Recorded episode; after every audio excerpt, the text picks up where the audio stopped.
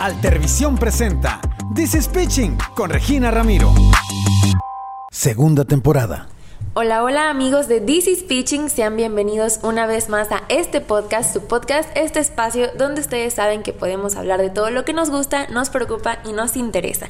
Hoy los saluda muy feliz y muy contenta su amiga Regina Ramiro, esperando que les guste muchísimo el episodio del día de hoy.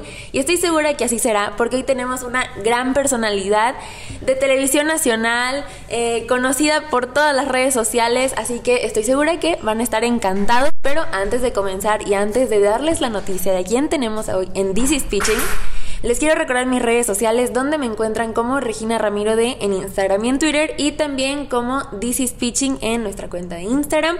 Así que dense una vuelta por allá y para que formen parte de esta bonita comunidad que echa el pitching todos los miércoles. Así que por allá los veo y ahora sí, sin más que decir, quiero presentarles a mi super invitadazo del día de hoy, Dan Noyola. Hola Dan, bienvenido, ¿listo para echar el pitching? Hola Regina, buenos días, muchas gracias por la invitación. Sí, ya estoy listo, escuché qué es lo que nos gusta y lo que nos preocupa. Yo creo que en la vida hay cosas más que me preocupan, que me gustan, así que vamos a platicar de eso. Entonces se va a extender mucho este sí, programa. Esperemos que tengamos mucho tiempo hoy.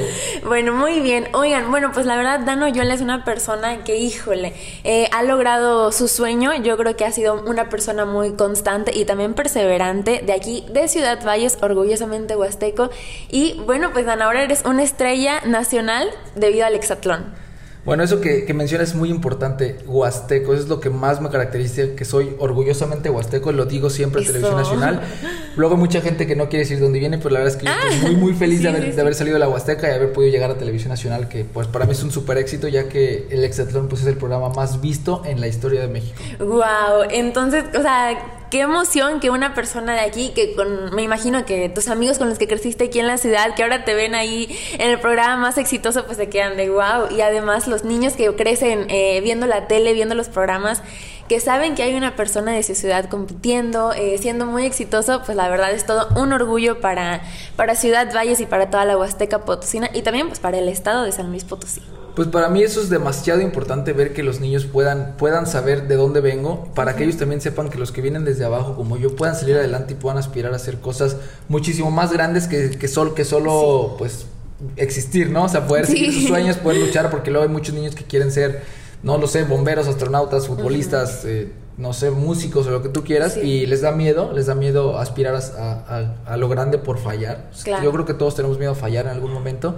Pero pues que se den cuenta que al final cuando uno lucha por sueños puede alcanzar cualquier meta o cualquier objetivo que se proponga. Sí, oye, y tú eres el claro ejemplo de que si el plan no funciona, pues cambia el plan, pero pues no la meta. Y eso creo que es muy importante porque tú eres una persona que desde chico vemos aquí, que vemos crecer aquí en Ciudad Valles, eh, en bicicleta, hasta lograr a tener una carrera de ciclismo que ha llegado a ¿cuántos países? A 21 países. 21 países. Entonces, la verdad es muy emocionante y pues es toda una historia de éxito, pero también de mucha constancia. Yo creo que sí, la constancia es lo que me define como persona. Nunca me he cansado de seguir y como dices, he estado eh, preparándome por una carrera y me fracturo claro. una semana antes de competir, eh, viajo a algún país para hacer algo, la pandemia sí. me cancela las competencias. Eh, pero siempre, siempre nunca quito el dedo del renglón y sigo luchando y exigiendo y buscando y buscando uh -huh. y buscando. Yo creo que las cosas nunca llegan. Si te estás sentado esperando las cosas nunca van a llegar. Tienes que salir a buscarlas y no tener miedo a fallar, no tener miedo a sufrir, no tener miedo a pasar hambre, no tener miedo a quedarte sin dinero, sino seguir tu corazón y decir yo estoy haciendo esto por un bien mayor y por un sueño muchísimo más grande. Oye, qué importante. Oye, y además me gustaría que le platicaras pues a todos los que nos escuchan, que los motives a que si te gusta algo, pues dedícale su tiempo, porque ahorita platicábamos que una etapa muy difícil para ti fueron pues la adolescencia, me imagino, que las fiestas, que vamos a tomar, que vamos al viernes, el sábado, pero pues tú tenías tus entrenamientos y cómo fue, es fácil, de, no es fácil decir que no, pero cómo agarras fuerza para lograr decir que no y continuar con tus planes que ya traes en mente? Pues mira, en mi, en mi caso, que quería ser ciclista profesional, era muy difícil porque para ser ciclista profesional no solo necesitas entrenar. Claro. Necesitas comer muy bien, necesitas descansar, no puedes tomar, no puedes fumar, no te puedes desvelar, no puedes salir mucho de fiestas. Uh -huh. Incluso no puedes estar mucho tiempo de pie, tienes que descansar demasiado. Entonces. Órale, ¿en serio? Te juro, o sea, en mi vida normal. Es tan exigente. En mi vida normal, mi entrenador no me deja subir escaleras. Está prohibidísimo. ¿En serio? Para no cansarme para estar en buena forma para el otro día para entrenar y para wow. las competencias ni se diga. O sea, cuando viajo a Europa a competir es literal. Entrenas por la mañana, uh -huh. te bañas, estiras y estás todo el día en cama. Todo el día. O sea, paso 12 horas de, acostado y después me duermo. Porque tengo que estar Órale. preparando por una competencia. Pero lo que comentábamos era eso, ¿no? Que cuando tenía la adolescencia, la época de los 15, los 18 años, pues obviamente todos tus amigos te invitaban a las fiestas a tomar. Y para mí era muy complicado porque, pues por una parte sí quería, porque pues quería convivir con mis amigos y ser el popular como todos queremos, pero siempre tenía esa espinita de, de decir, quiero ser profesional, quiero seguir mis sueños, quiero salir de valles, quiero conocer el mundo cuando no tenía la economía para hacerlo. Pero desde chiquito, pues andar en bici para mí era mi felicidad y yo sabía que la bici me iba a llevar muy, muy lejos. No pensé que tanto como ahora, pero yo ni siquiera pensé que podía salir de México porque siempre pensé que salir del país era para ricos. O sea, irte a Europa es algo inalcanzable porque solo la gente que tiene dinero lo puede conseguir. Pero me di cuenta que siguiendo mis sueños, pues lo, podía conseguir y podía conseguir más que solo ir a Europa, conocer toda América, conocer Canadá, Estados Unidos, Colombia, Argentina, eh, eh, Guatemala, El Salvador. Entonces, lo único que hacía era pensar de que, ok, ¿quieres salir de fiesta? Sí, pero también quieres ser ciclista. Ok, ¿qué quieres más? O sea, ¿qué, ¿qué, es lo que más te mueve? Porque si te vas a las fiestas, pues olvídate de la bici. O hazlo, pero como hobby, pero pues te quedas aquí, ¿no? Entonces, como que tener la mentalidad de decir, no, pues yo quiero ser ciclista, yo quiero ser ciclista, yo quiero ser ciclista. Y hubo un tiempo en el que incluso no tenía resultados, no tenía dinero, no tenía nada. Y me aferraba a decir, sí, quiero ser ciclista. Y tenía un primo que siempre ha estado conmigo, que ahorita es mi manager, que me decía, Dan, ¿por qué no consigues un trabajo?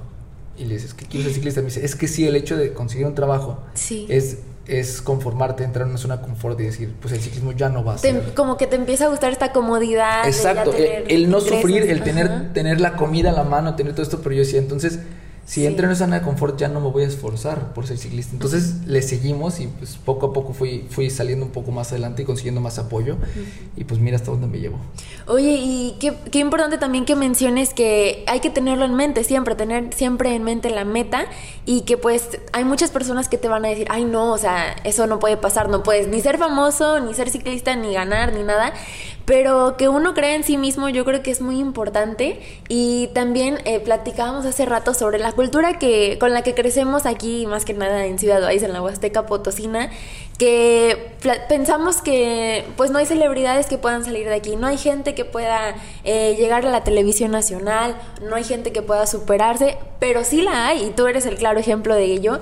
Y me gustaría que pues motivaras a las personas a que no pues no de, pierdan de vista, no pierdan de mente este sus metas como como tú lo hiciste? Pues mira, yo siempre he dicho una frase que no me encanta y no la amo, pero es verdad. Siempre he dicho que pueblo chico, mente chica. O sea, yo creo que aquí mismo en la Huasteca hay mucha gente que te dice que no. O sea, que oye, pues es que quiero ser guitarrista, ¿no? Quiero ser guitarrista profesional. Y lo primero que es, te, van a decir, oye, pues ponte a estudiar, ¿no? De la guitarra, de la música no vas a vivir. Oye, hasta en mala onda, hasta se burlan de uno. Exacto, eso, Eso, pesa mucho, porque al final se burlan de ti, ¿no? O sea, al final, si ahorita un, muchacho de secundaria que es muy bueno para el fútbol te dice, es que yo quiero jugar en el Chivas, tus amigos se van a reír. Y le van a decir, ay, nunca vas a llegar. O sea, y ese, y ese tipo de burlas al final a uno lo marcan y, y se dan por vencidos.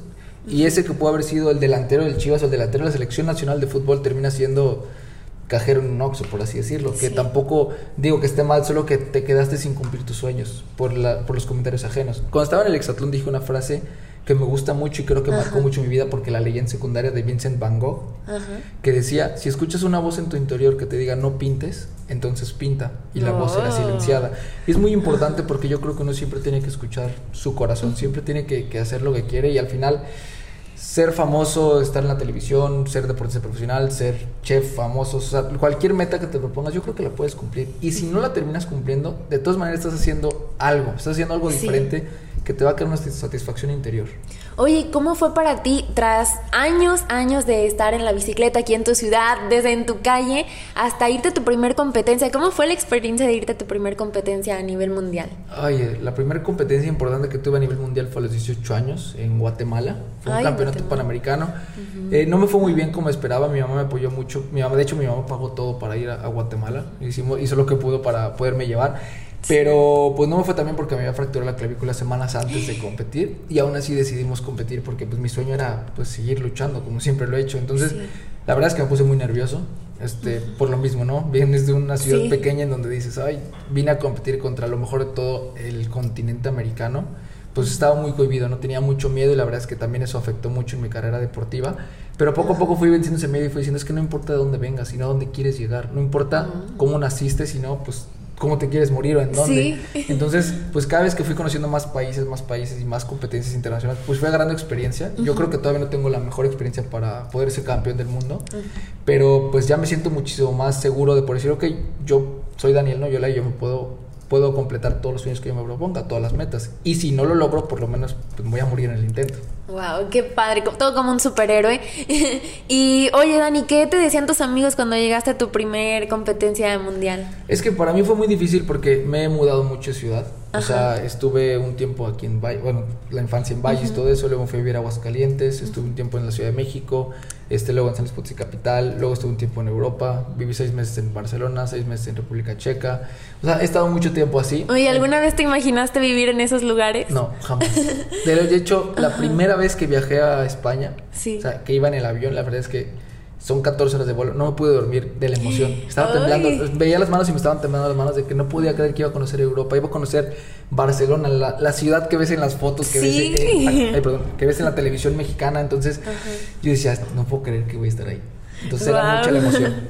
Oye, y bueno, pues la verdad ha sido toda una experiencia, toda tu carrera y bueno, también mucha preparación, pero de repente se te presenta esta oportunidad del el hexatlón. Bueno, más bien, no se te presenta, tú nos vas a contar cómo llegaste a este hexatlón. Exacto, como dices, las cosas no te llegan nunca. Si estás sentado esperando que te llegue algo, olvídate que no te va a llegar absolutamente nada. Entonces, yo tuve que buscar el hexatlón, no tuve que buscar mucho, tuve que tocar muchas puertas, tuve que mandar muchos mensajes, hacer muchas llamadas. Eh, muchas veces me dejaron en visto, no me constaba en el teléfono. Pero yo nunca quitaba el dedo del renglón. Este, me acuerdo que estaba en Canadá para el segundo casting y fue como que pues tengo que volar rápido a México para llegar al, casting. Era desde, cuando me di de alta en internet era el número 77 mil. imagínate que tú te inscribes a un concurso y ves que eres el número 77 mil. ¿Qué pasa por tu cabeza? No, pues ya valí. Exacto. Pero por la mía no. Wow. Por la mía no, por la mía pensaba, yo voy a quedar, yo voy a quedar, yo voy a... O sea, entonces ahí está la diferencia, que cuando uno ve eso, mucha gente dice, no, pues ya, no, no voy a quedar. Sí. Pero no, yo dije, no, pues al final, no importa, yo lo voy a seguir. Entonces me acuerdo que lo primerito que hice fue poner de fondo de pantalla el logotipo de Exatlón en mi celular. Entonces yo veía la hora y decía, ay, son las 10.20, ah, pero pues voy a ir al Exatlón. Ah, son las 2 de la tarde. Ah, pero voy al hexatlón. Oye, son como pequeñas cosas que Yo lo dije te motivan. Todos los días por meses. Todos Desde febrero hasta agosto, que fue el último, el último casting. Yo me acuerdo que le decía a mis amigos, Ah, son las 3 de la tarde. Ah, pero pues yo voy al Exatlón. Oye, ¿qué te decían ellos? ¿Qué te decía tu familia? ¿Se burlaban? O sea, bueno, mi familia no. Mis Ajá, es que no, veía mucho mi familia. Mis amigos me decían, güey, ya supéralo. O sea, ya no vas a ir. O, son muchas personas. Sí. está bien, pero yo voy al Exatlón. O sea, burra drogues, yo voy al Exatlón. Oye, ¿y ahora qué te dicen? Cuando te vieron ahí en el Exatlón, ¿qué dijeron? Ahí te va. Yo tengo un mejor amigo que se llama Adrián. Ajá. Entonces él me decía, o sea, Dan, ya supéralo. O sea, si vas bien, pero si no, ni modo. Entonces, cuando voy al último casting, no quedé ya solo quedábamos de los. Bueno, primero éramos 77 mil, luego fuimos 1500 a la prueba deportiva, luego fuimos 500 a la primera casting de cámaras, clasificamos 100 a la última etapa y de esos solo clasificaron 10, de los cuales yo no fui seleccionado. Entonces me quedé fuera del hexatlón. Entonces la verdad es que ese día me sentí muy triste porque después de meses de estar diciendo yo voy al hexatlón, no iba a ir al hexatlón. Entonces eso fue un viernes en la noche y el sábado en la mañana me desperté y dije, sí voy a ir al hexatlón. Y me preguntó mi novia, ¿cómo? Y le dije, alguien se va a lesionar y yo voy a estar ahí de refuerzo.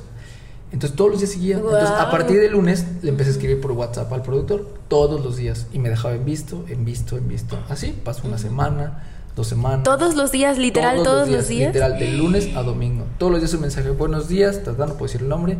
Quiero que sepas que estoy disponible en cualquier momento que necesites a alguien. Sí. Todos los días. A veces hasta reenviaba un mensaje.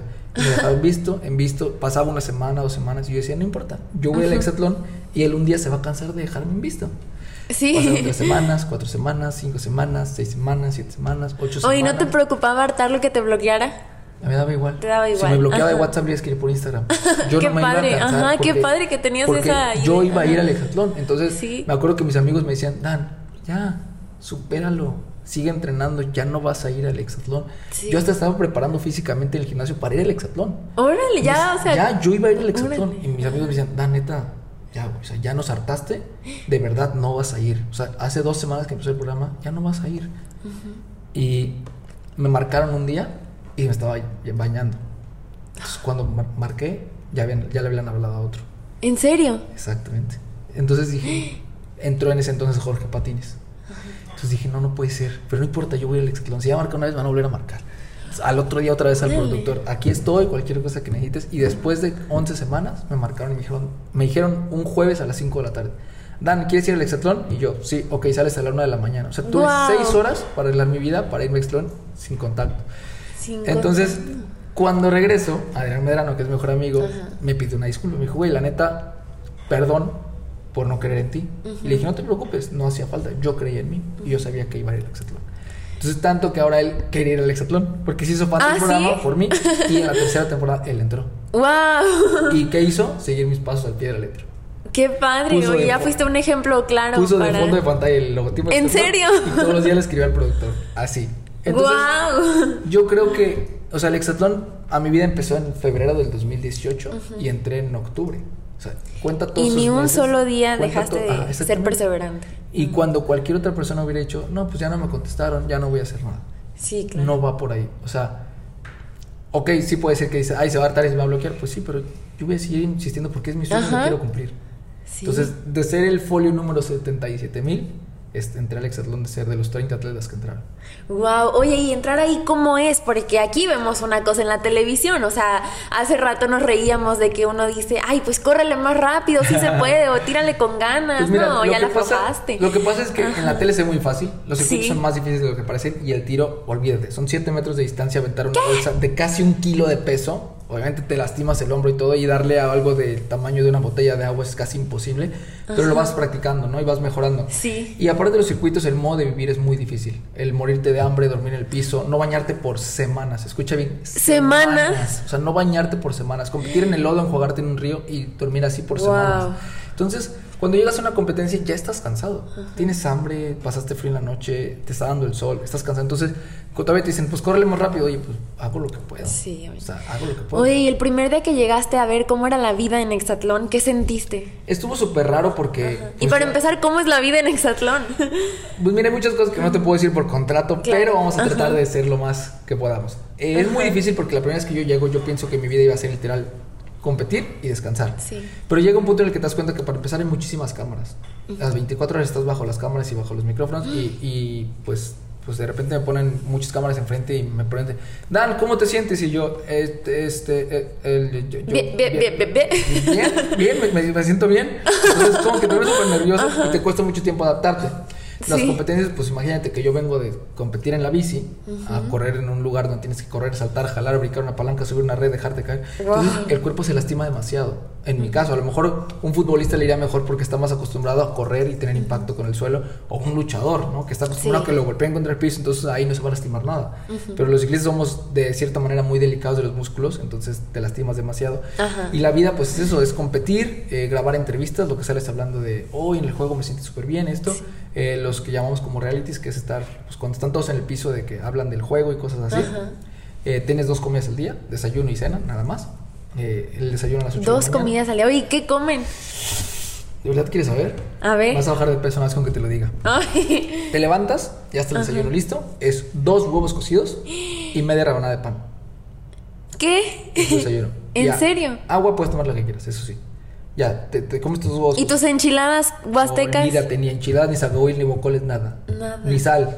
O sea, ¿Ni agua de limón? nada, nada.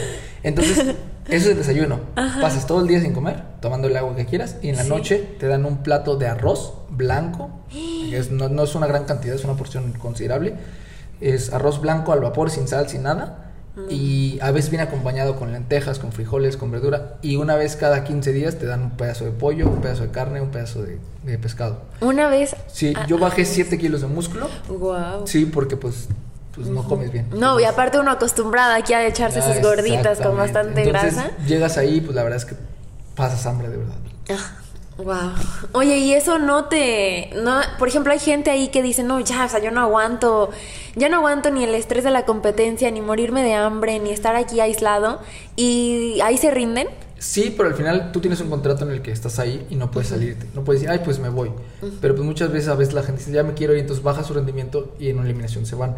También pasó que cuando yo entré la primera vez, pasó un accidente de un avión que sí fue real. O ¿En sea, serio? En el equipo azul hubo un accidente en el que iban en, la- en el avión, le cayó un rayo, el motor se apagó y casi se estrellan con el suelo. ¿En serio? Pero había solamente tres participantes azules ahí.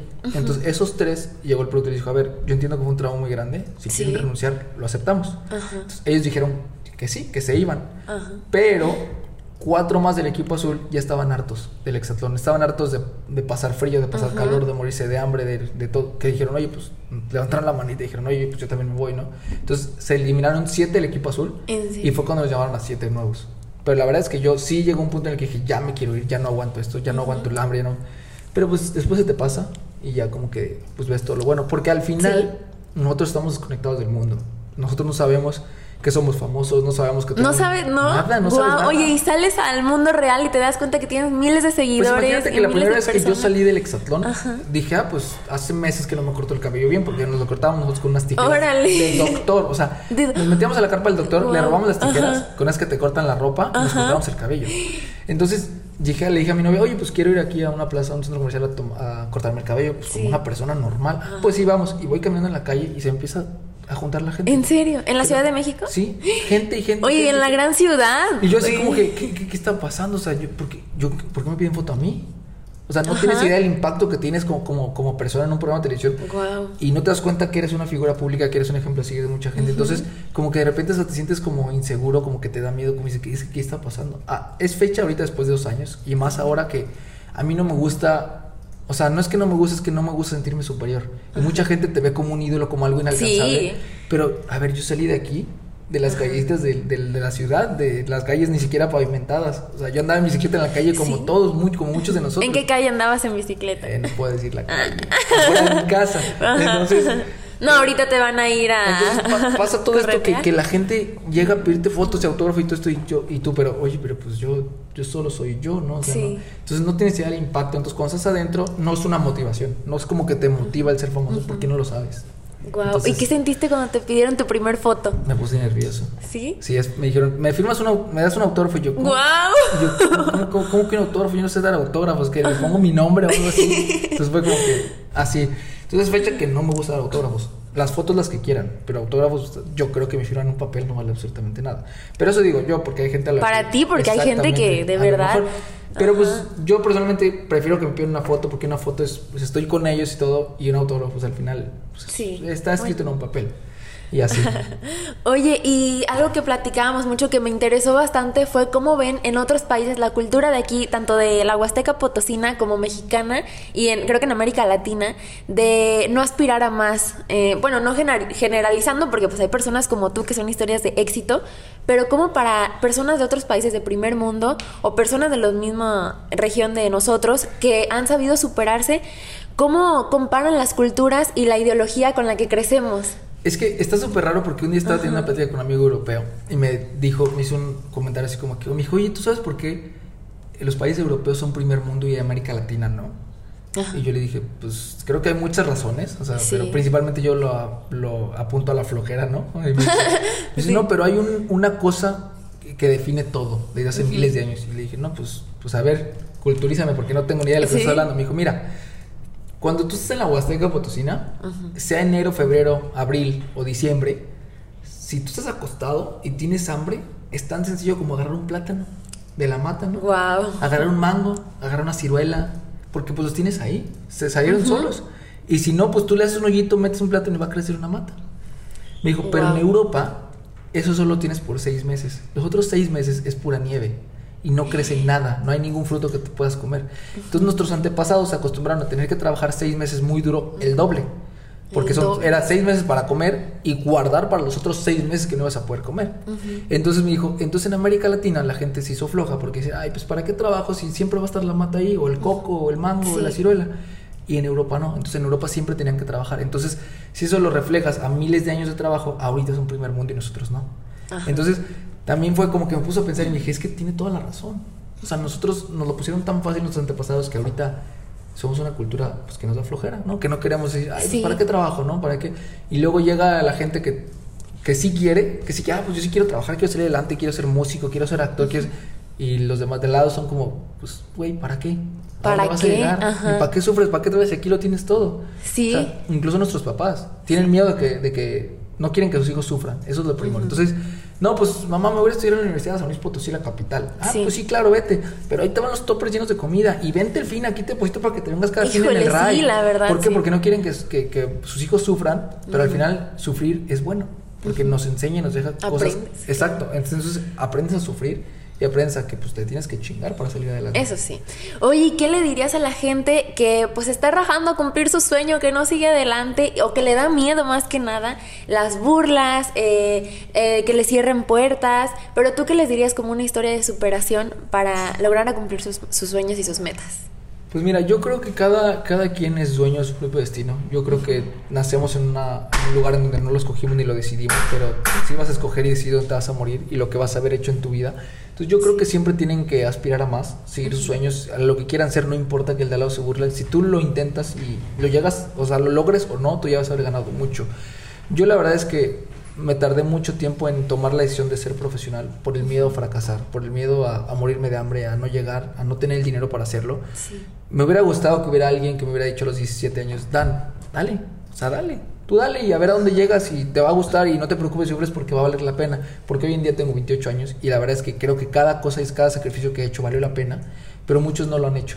Y, me gustaría que tomaran mi ejemplo los niños de 16, de 15 años, de 14, de 12, de 20, a seguir sus sueños y arriesgar. O sea, al final, si tú arriesgas y sigues a tu corazón, las cosas buenas siempre van a llegar, el éxito va a llegar. Y, y si lo que te preocupa es el dinero, no te preocupes porque con el éxito el dinero llega.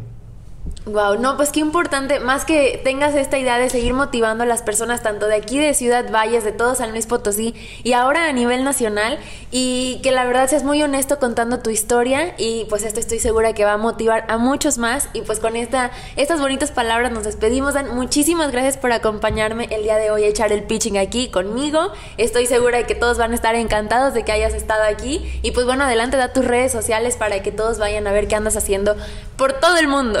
Bueno, Regina, pues muchísimas gracias por la invitación. De verdad espero que estas palabras lleguen a mucha gente, que, que mucha gente siga mi consejo y tome mi historia como un ejemplo a seguir. Porque una vez un niño me dijo, es que yo de grande quiero ser como tú. Y le dije, tú no vas a ser como yo va a ser mejor, porque es lo que quiero, que hagan muchísimo más que yo, o sea, entonces usen toda esta historia de vida para que realmente puedan seguir sus sueños y lleguen más lejos, y pues bueno, les dejo mis redes sociales que son en Instagram, Twitter y Facebook, arroba danoyola, sigan mis aventuras, ahí les voy contando poco a poco lo que voy a hacer más adelante, porque todavía hay muchísimos sueños que cumplir.